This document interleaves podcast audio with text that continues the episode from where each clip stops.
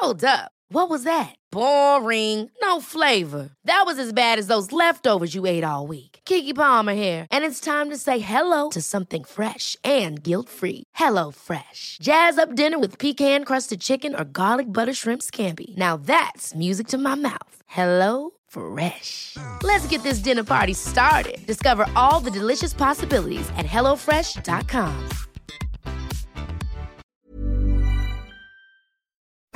Dixo Exile. Network. hacemos actividades que tienen mucho que ver con lo que nosotros hacemos en la vida diaria. Entonces, por eso es importante entrenarlos. O sea, más allá de decir, quiero hacer ejercicio, si yo a lo mejor me visualizo teniendo, no sé, 50, 60 años, mi idea es que yo pueda seguir haciendo mis actividades desde algo que tomé como una actividad física. Hola, hola, sean bienvenidos a una entrega más del Bien Comer. Les saluda Fernanda Alvarado, maestra en nutrición comunitaria. Recuerden que además de escucharnos en todas las plataformas de podcast, también pueden vernos en mi canal de YouTube Bien Comer. El episodio de hoy lo dedicaremos a la importancia que tiene el ejercicio y la actividad física en el cuidado de la salud digestiva. ¿De qué manera impacta a nuestra microbiota? ¿Qué alimentos son los más indicados para mantener bien y de buenas a nuestros bichitos? Y por tanto lograr un óptimo rendimiento físico? De esto y mucho más platicaré con Diana Vega, nutrióloga deportiva especialista en salud digestiva, docente de nutrición deportiva aplicada, apasionada del acompañamiento individual de la salud física y emocional, creyente de la nutrición sin obsesión y sobre todo sin complicaciones. Bienvenida, querida Diana. Muchas gracias, Fer. Qué gusto estar aquí. Es un honor para mí. Sabes lo mucho que me gusta el podcast. Soy súper fan, entonces, pues qué honor. Honor mío.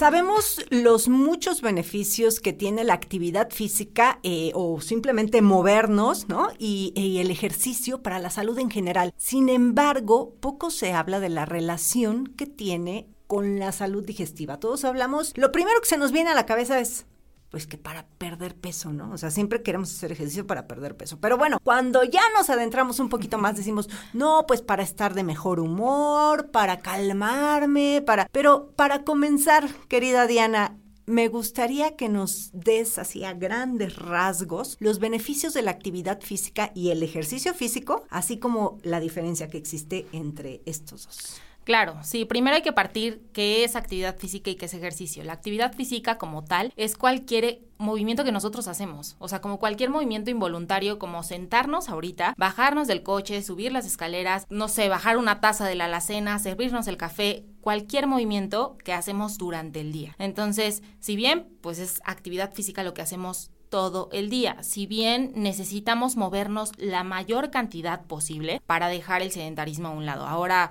pues con la tendencia que tenemos, hemos dejado un poquito la actividad física o los movimientos que nosotros necesitamos, voluntarios o involuntarios. El ejercicio como tal ya es agregarle una planificación, una estructura, eh, ya tenerlo algo por decir como un objetivo. Eso es lo que lo hace realmente diferente, que tienes un objetivo en específico. La actividad física no necesita un, un, objetivo, o sea, tú lo haces porque necesitas vivir como tal, pero el ejercicio sí tiene un objetivo, como tú dices, a lo mejor perder peso, ganar masa muscular, mejorar o fortalecer tus músculos, huesos, eso es lo que lo hace diferente. Y hay ejercicio, pues, como recreativo, ¿no? Por ejemplo, yo voy a hacer todos los días a mi gimnasio mi rutinita de pesas, pero sin embargo no voy a competir. Entonces claro. está ese recreativo fitness y ya está el ejercicio de los que van a correr un maratón, claro. de los fisicoculturistas, ¿no?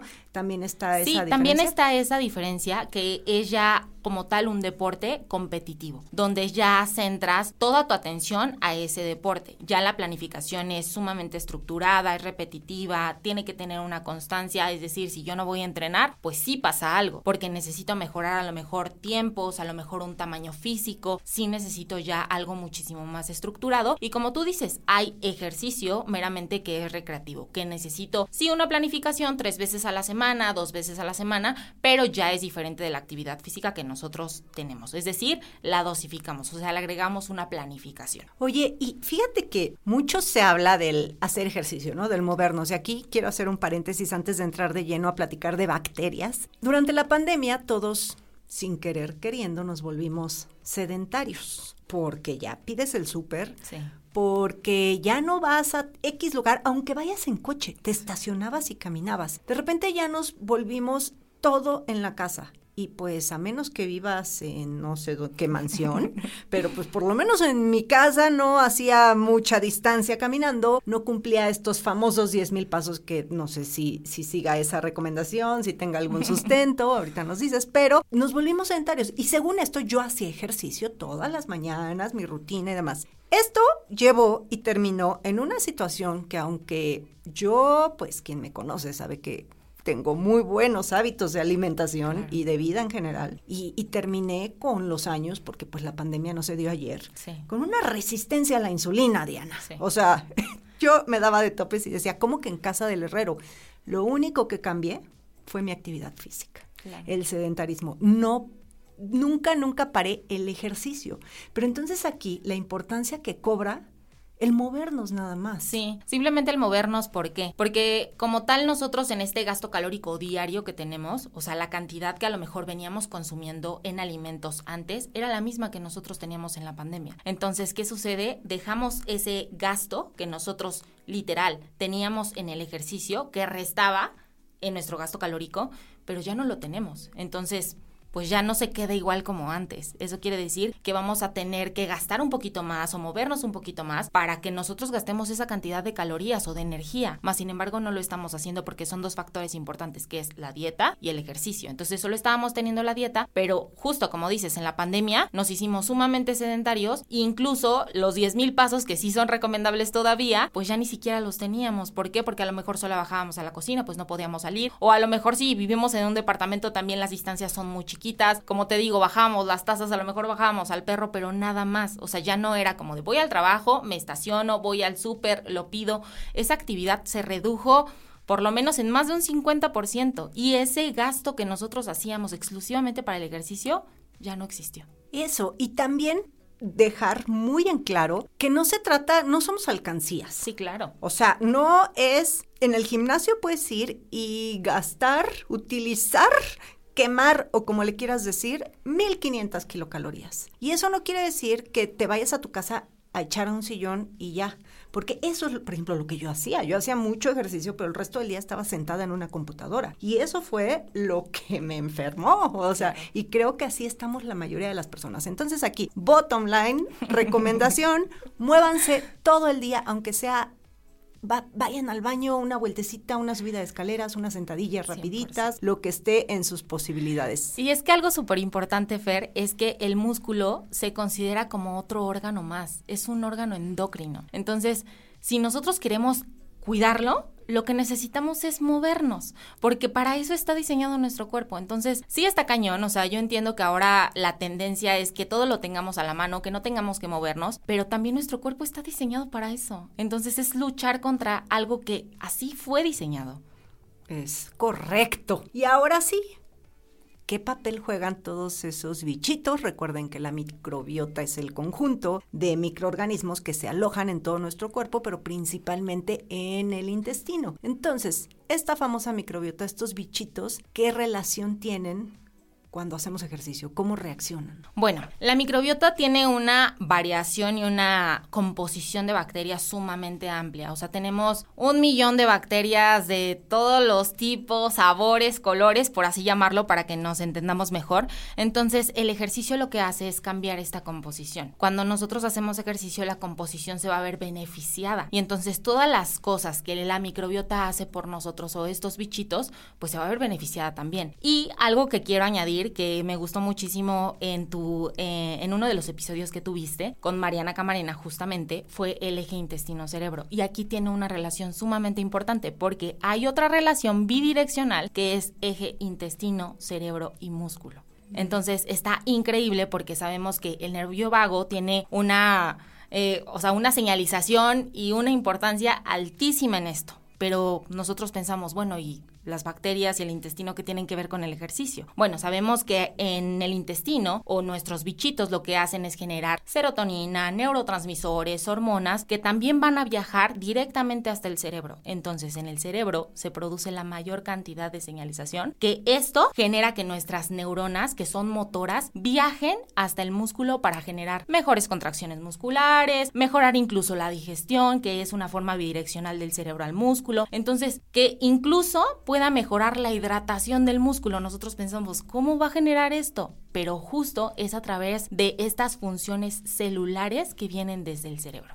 Wow, qué interesante. Fíjate que lo que yo estuve leyendo al respecto y lo platicábamos antes de, de, comenzar a grabar es que finalmente no hay nada, no hay una conclusión, ¿no? Sobre a largo plazo. ¿Qué sucede? Porque lo que han visto es que sí se modifica esta colonia de bacterias mientras la persona hace ejercicio, pero también cuando deja de hacer ejercicio las bacterias vuelven a su estado como, como, como antes de hacer ejercicio, ¿no? Entonces eso es muy interesante. Yo siempre comparo tal cual como una colonia, como tu colonia, mi colonia, a, la de las bacterias. O sea, digo, ¿qué quieren? ¿Una bola de baquetones drogadictos que están en la esquina echándose su caguama? ¿O quieren eh, a, personas trabajadoras, los de la limpieza, que están recogiendo la basura? Entonces, eso sería como la diferencia. Todos somos iguales, sí, pero unos tienen, ejercen funciones benéficas sobre nuestro organismo y otros baquetones no. Entonces, cuando hacemos ejercicio, esos drogadictos que se echan la cagoma en la esquina andan súper activos y teniendo eh, resultados positivos para nosotros, ¿no? Así es como podría ser esa analogía, pero eh, pues sí, que terminas de hacer ejercicio y ¡pum! Otra vez se vuelven baquetones. 100%. Y también algo importante que ahorita se me vino a la mente es que también en el intestino estas bacterias generan ácidos grasos de cadena corta que son súper buenos y sabemos que tienen un efecto antiinflamatorio. Entonces, cuando nosotros justo estamos haciendo ejercicio, ocurren eh, estos procesos de inflamación que también si lo vemos de la misma dirección que viaja hasta el cerebro y después al músculo, es muy importante. Y otra de las cosas también importantes es que el ejercicio no debe de causarnos estrés. ¿Por qué? Pues entonces viene también el cortisol, que este también va a viajar hasta el intestino, al cerebro, y entonces, pues ahora sí vamos a estar de malas, y ahí es cuando sabemos que los bichos pues también se alimentan o funcionan a través de estos neurotransmisores y estas hormonas. Oye, y ahorita que dices esto, entonces me viene una pregunta. ¿Hay un tipo en específico de ejercicio para que mejore nuestra microbiota o es el que te guste? Principalmente yo mi recomendación es que hagas el ejercicio que te guste. O sea, siempre que alguien llega a consulta o que a mí me preguntan, oye, oye Diana, ¿cuál es el mejor ejercicio? La realidad es que es el que te guste. A mí, en lo personal, siempre me ha gustado hacer ejercicio, pero soy muy dinámica. Hoy me gusta hacer box, a los dos meses me gusta hacer CrossFit, a los dos meses me gusta hacer pesas. Depende. Si a ti te gusta nadar, nada, pero haz el que te guste, porque siempre nos han encasillado en que tienes que ir al gimnasio y levanta pesas y haz 4 por 12 y aguántate, porque eso es hacer ejercicio. Y la verdad es que qué pereza ir todos los días con la misma cara y decir, esto no es lo que quiero, esto no me gusta, y te despiertas con toda la intención de decir, quiero mandar esto al carajo. Y la idea es que el ejercicio te cause felicidad, que tú digas, oye, que a gusto siento venir a bailar o a nadar o lo que sea, pero moverte. Entonces, si bien hay algunos ejercicios que mejoran la composición corporal, que ayudan a algunas funciones específicas respecto al músculo, pero la idea, si es moverte, es haz el ejercicio que quieras. Ahí está, es como la comida, ¿no, Diana? Es como te dicen, ¿cuál es la mejor dieta? La que vas a poder sostener durante el resto de tu vida. Claro.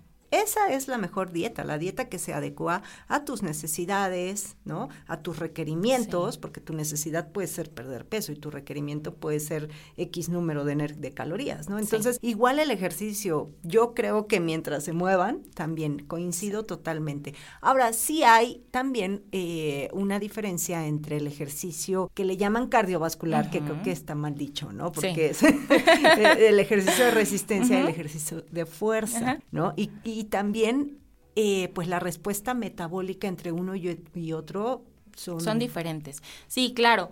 Y otra de las cosas importantes, justo hablando o regresándome un poquito hacia el nervio vago, es que sí hay ejercicios o eh, actividades específicas que hacen que este nervio se relaje. Que si bien pueden considerarse no tanto como un ejercicio, bueno, en el caso de la yoga sí, porque sabemos que, o sea, tú vas con la intención de no, acá todo zen, pero sale sudadísima y entonces esto relaja muchísimo el nervio vago, pero también la meditación, que puede considerarse parte de las actividades como tal, el sentarte o relajarte, las respiraciones, que son actividades meramente involuntarias que suman, que siguen sumando a este gasto calórico.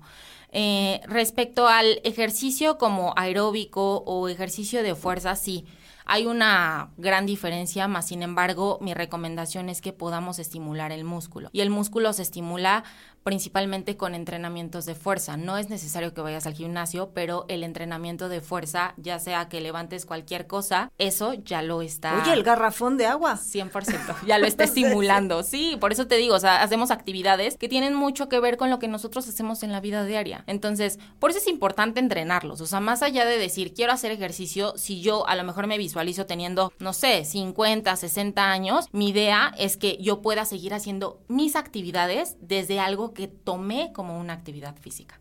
Claro, los quehaceres domésticos. Claro. tender la cama así, mira, sacudir la sábana es como los que veo en el CrossFit así jalando la cuerda, pues igual con la sábana, ¿no? Y más si tu cama es king size, bueno, ahí te encargo, ¿no? Sí, todos los ejercicios como tal van a estar implicados en nuestra actividad diaria, en la actividad física, en estos movimientos involuntarios. Como dices, cargar el garrafón, o sea, cualquier movimiento que nosotros lo pensemos está implicado ahí. Oye, y ahora vamos en la parte cuando les duele la pancita porque siempre están inflamados, cólicos y dicen, yo no puedo hacer ejercicio porque me la vivo este con la panza distendida. Entonces, ahí qué, qué pasa, ahí cómo debe ser la dieta de este deportista que, que, cruza con problemas de salud digestiva. Hay dos cosas importantes que mencionar aquí. La principal es que el ejercicio siempre tiene que ir acompañado de una planificación de alimentación como tal y esta debe de tener pues todos los grupos de alimentos, o sea, a mí la verdad es que no me gusta restringir y decir es que este alimento es mejor que otro, creo que todos los alimentos son buenísimos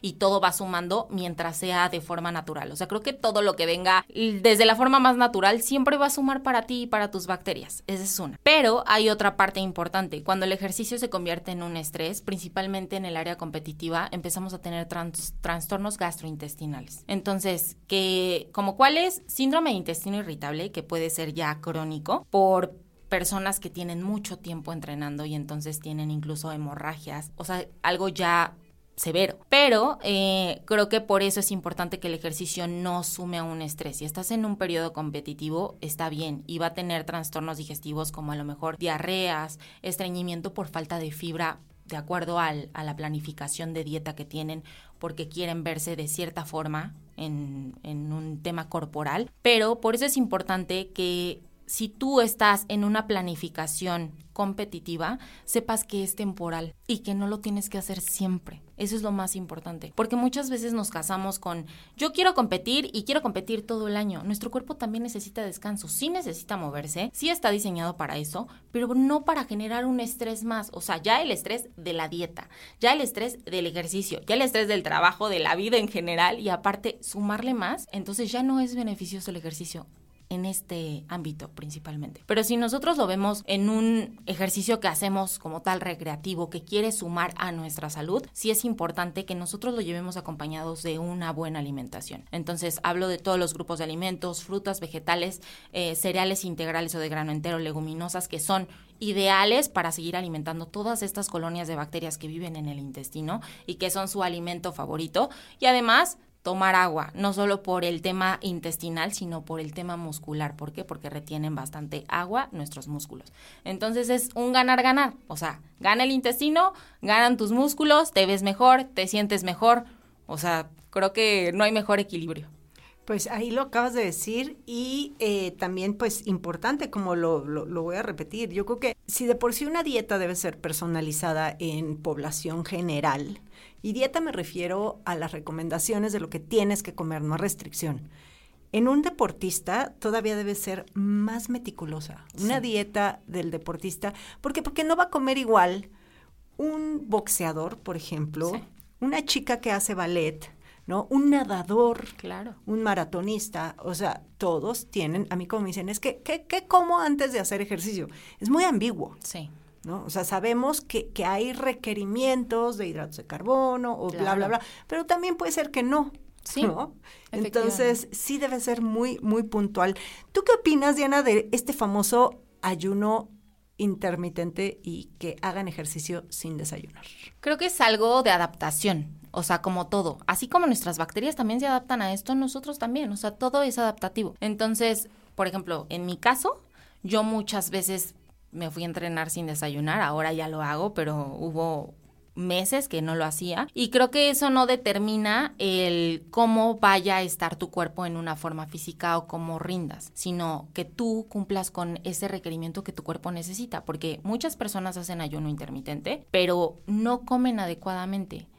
O sea, no cumplen con los nutrientes suficientes que tú necesitas para hacer ejercicio. Es decir, en mi caso, yo iba a hacer ejercicio en ayuno, pero me aseguraba al 100% que pudiera cumplir la mayor cantidad de nutrientes, es decir, que tuviera bastante fibra, que tuviera azúcares suficientes para cuando entonces pudiera entrenar, suficiente proteína, suficientes grasas buenas en el tiempo que sí tenía que comer. Entonces, lo que hace mal muchas personas es que hacen ayuno intermitente y entonces cuando comen no le están dando alimentos de calidad a su cuerpo. Entonces, realmente el ayuno intermitente sí tiene muchos, eh, muchos beneficios respecto a la insulina o a los niveles de glucosa en la sangre, sí, pero también es algo adaptativo, no a todos les funciona. Entonces, esto también es importante, así como el ejercicio, el ayuno intermitente también no es para todos. Si a ti te funciona y tú dices, oye, a mí no me gusta desayunar porque a mí me dan náuseas, siento que se me revuelve el estómago, me voy a vomitar a medio entrenamiento, ok, no desayunes, no comas si quieres, pero entonces asegúrate que en tus próximas comidas, de acuerdo a tu planificación, puedas cubrir todos los nutrientes que tú necesitas para entonces ahora sí asegurarte que tu cuerpo va a funcionar como tú quieres que funcione en el entrenamiento. Sí, todo es adaptativo y también considero que depende mucho la intensidad del Claro. ejercicio y el tiempo de entrenamiento, Sí. porque no es lo mismo un recreativo fitness que hace una hora de elíptica y si va en ayuno no pasa absolutamente nada, a cuando estás en entrenamiento de maratón, por ejemplo, que ya las distancias largas, digo, hablo de maratón porque es lo que conozco, como corredora, pero en las largas, pues evidentemente, probablemente dices, hoy no tengo hambre, ¿no? Y no te despiertas, pero llevas tus gomitas Sí. o llevas tu bebida este, isotónica, no sé, o Claro. sea, de alguna manera necesitas, sí necesitas eh, glucosa. o Claro. sea, sí o sí, Sí. es, es el- la principal gasolina. Me dirán por ahí los amantes del keto y todo esto, no, pero tu cuerpo, sí, sí, entiendo, entiendo de bioquímica, pero inmediata Sí.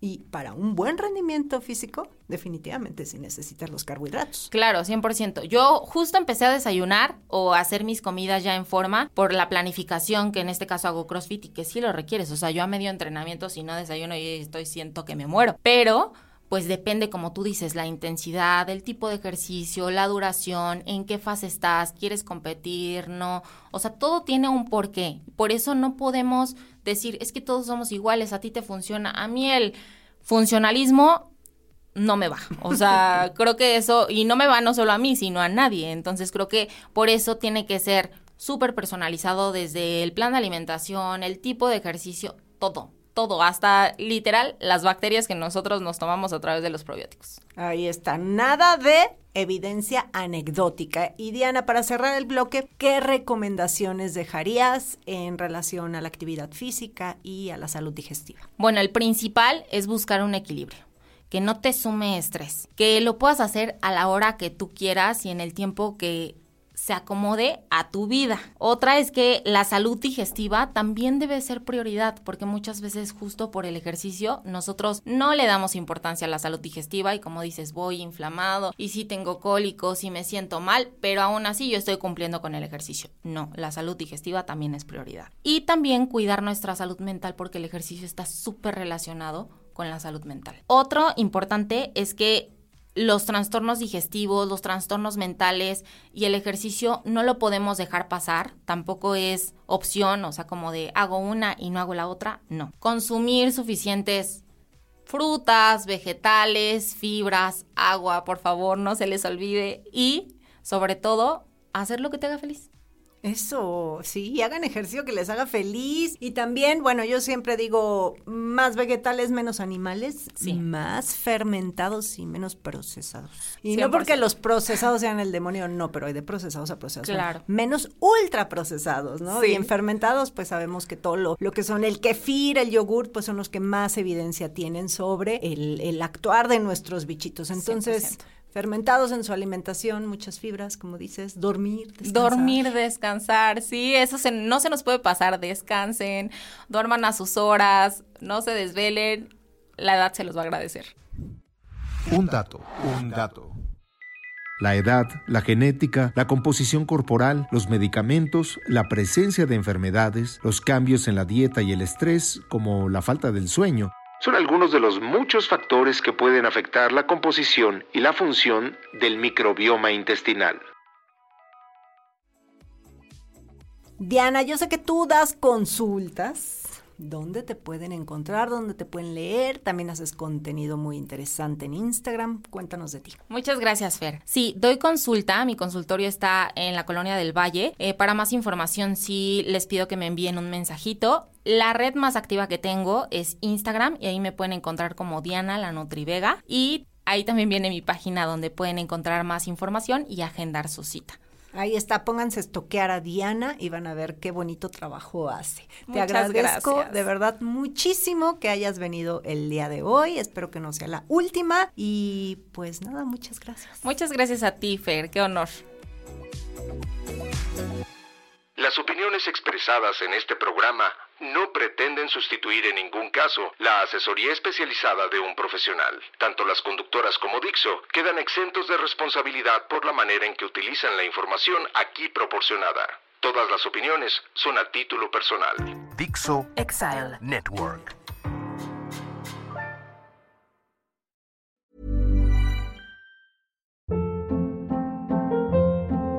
Hold up. What was that? Boring. No flavor. That was as bad as those leftovers you ate all week. Kiki Palmer here, and it's time to say hello to something fresh and guilt-free. Hello Fresh. Jazz up dinner with pecan-crusted chicken or garlic butter shrimp scampi. Now that's music to my mouth. Hello Fresh. Let's get this dinner party started. Discover all the delicious possibilities at hellofresh.com.